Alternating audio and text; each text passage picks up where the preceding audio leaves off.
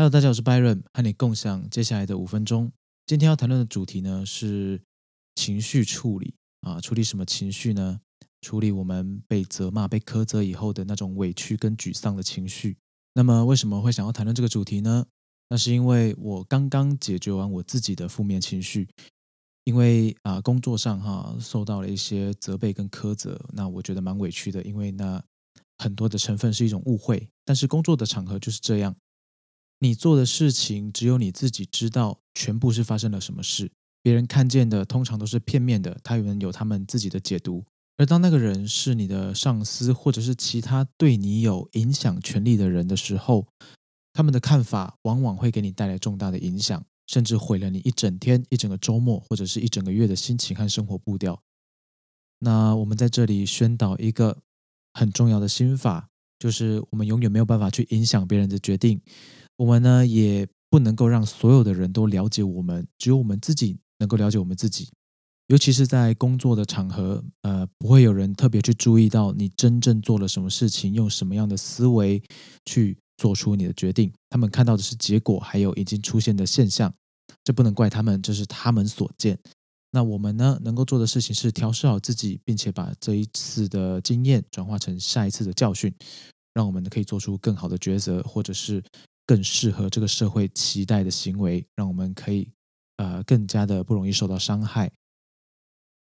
可能有些人认为这是一个很懦弱的做法，一点都不勇敢。但我认为这么多的生存方式里面，你要找到适合你自己的应对方式。有些人呢，他们可能比较适合进取性的，那有些人呢，当然就比较适合防御性的。相信各位一定都有所体会。那我今天是用什么样的方式来让我？刚刚才发生的挫折，马上啊，也不能说马上，就是用相对比较快的时间调试回来呢。首先，在当下啊，在那个事情发生的当下进行式的时候，先不要有任何的回嘴，或者是想要立刻毛起来防御攻击的反应。你就是静静的听，去听这个人到底在说什么。虽然你的情绪、你的感觉很不好，你很想要回嘴，你很想要为自己辩解。但是没有必要，因为他也不会听。呃，我的场合比较狭隘啊，但至少我碰过，或是我看过大部分的上级或主管，他们在责备你或者是苛责你的时候，在那个当下，他们其实是对，只有他们自己在输出而已。所以呢，你就先去吸收一下他的文字内容里面是什么。如果可以，你还有余力的话，你可以观察一下他的行为跟他的表情。也许之后呢，你会回想起。隐藏在这个过程里面没有说的讯息。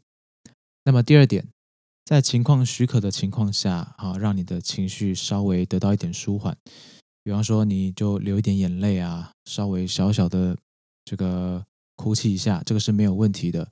当然，这最好是在信任的同事、信任的朋友，或者是自己躲起来啊，在一个信任的环境里面，让你的情绪稍微舒缓一点。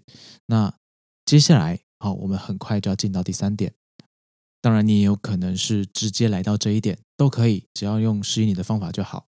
这一点就是在事情结束或者是一个适当的机会离开现场，离开这个让你情绪没办法释放的这个现场，转换场景，或者是你现在正在进行的事。总之呢，就是找一点其他的事情来做。像我呢，就是骑车兜风。那有些人他们可能是选择去健身房，有些人选择去跑步，有些人呢可能就直接开一间房间开始唱歌。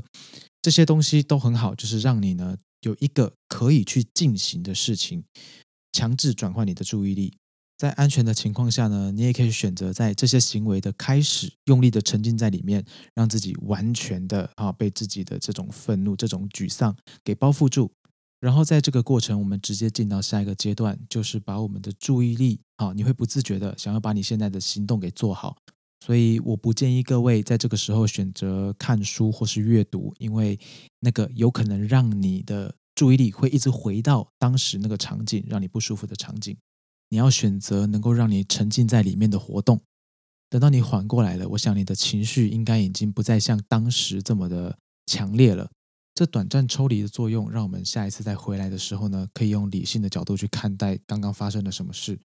那我们最后一个阶段就是回到让你安心的地方，好好的洗一个澡，让自己呢全身干干净净，心里也干干净净，平静下来以后，再去思考刚刚的那件事情，自己有没有什么真的做不对的地方，把它变成你下一次进步的能量，或者是你发现这个事真的是一个赖皮账，那你就把它给放下来，调整好你的心情，面对明天的挑战。